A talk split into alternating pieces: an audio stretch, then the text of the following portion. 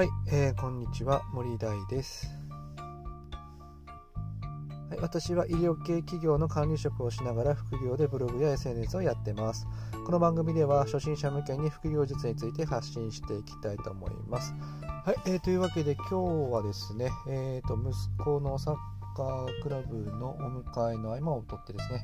えー、と音声を、えー録音しております。もう11月なんで、もう寒いですね。夜、今は8時半なんですけれども、すっごく寒いですね。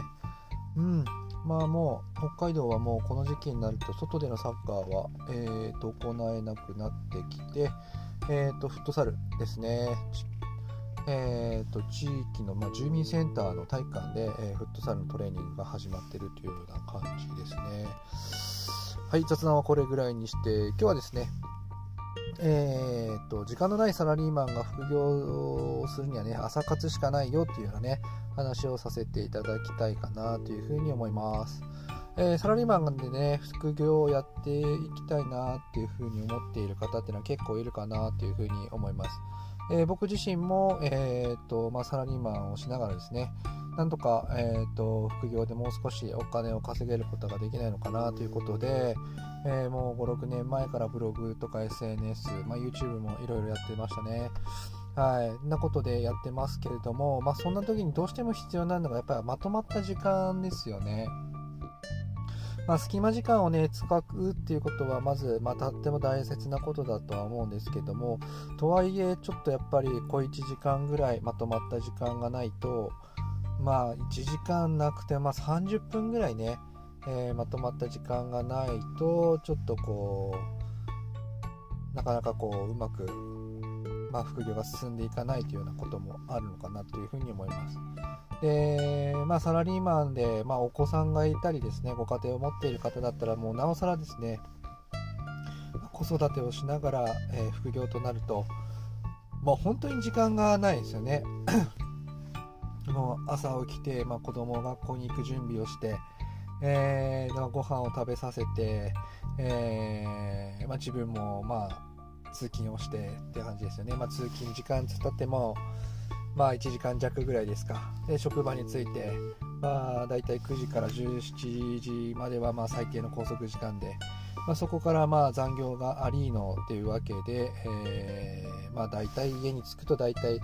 19時とか20時ぐらいになりますよね。そこから、まあ、ご飯を食べて寝るし、あのお風呂入ってなのなんだかんだ言っても、まあ、気づいたら、まあ、21時ぐらいになっているわけですね。まあそうなっちゃうとそこから、えー、と副業をやろうって言ってもまあ1時間2時間まあもうだけど精神的にももうくたくたですよね、まあ、本業をやっている中で、まあ、副業でまあ言うてももう16時間ぐらい、えー覚醒している感じになってきてるのかな？14時間ぐらいですね。14時間ぐらい覚醒している状況が続いているので結構眠さも出てくるっていう中でそこからブログをやろうとか SNS 頑張ろうってなるとねなかなか苦しい戦いになるのかなというふうに思いますね。やっぱりやってしんどいっていうことはまた継続することができないのでやっぱり一番えーっと効率的に頭の働く時間帯に副業をざっとやっちゃうっていう方が、まあ、僕としては一番おすすめなのかなっていうふうに思うんですね。なのでやっぱり朝朝一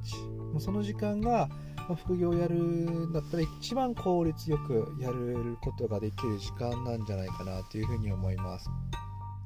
僕の場合はですね朝5時に起きて6時半まで。この1時間半が、まあ、全てですね。この1時間半で、えー、と副業をその日1日にやる副業のこと。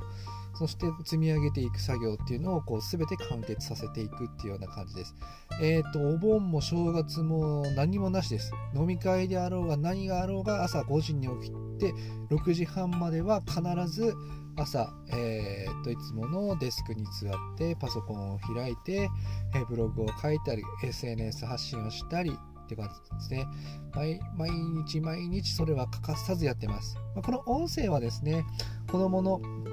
習い事の合間ですとか、まあ、仕事が、えー、ちょっと切り早めに切り上げられた日にちょっとまとめて撮ったりだとかっていうようなことをやってますね。で朝の1時間半でブログのリライトとかブログの新規投稿とかですね。あとツイッターの予約投稿をしていって貯めていきながらですね。まあ、えー、インスタグラムを、えー、の投稿を作ったりピンタレストの、えー、ピンを作ったりというようなことで、え、を朝1時間半のうちにやっていきます、まあそのストックしている、えー、と朝の活動の合間を抜きながらこう音声配信をしたり、えー、ツイートをしたりというような、ね、感じでやってます。なのでこの朝の1時間半とか朝活の時間帯をうまくやっぱり副業には利用していきながらじゃないとねなかなかこう成功することはできないですし、えー、継続することもできなくなるのでこの朝活、あのー、サラリーマンでねなんとか副業を継続してやっていきたいという方には、えー、ぜひぜひやっていただきたい、えー、活動かなというふうに思いますので、えー、超絶おすすめでございます、え今日はですね、え時間のないサラリーマンが副業をするには朝活しかないよっていうようなね話をさせていただきました。はい、えー、私の作っているブログでは副業術について発信していますので、えー、そちらも参考にしてみてください、えー、それではまたお耳にかかりましょう。またね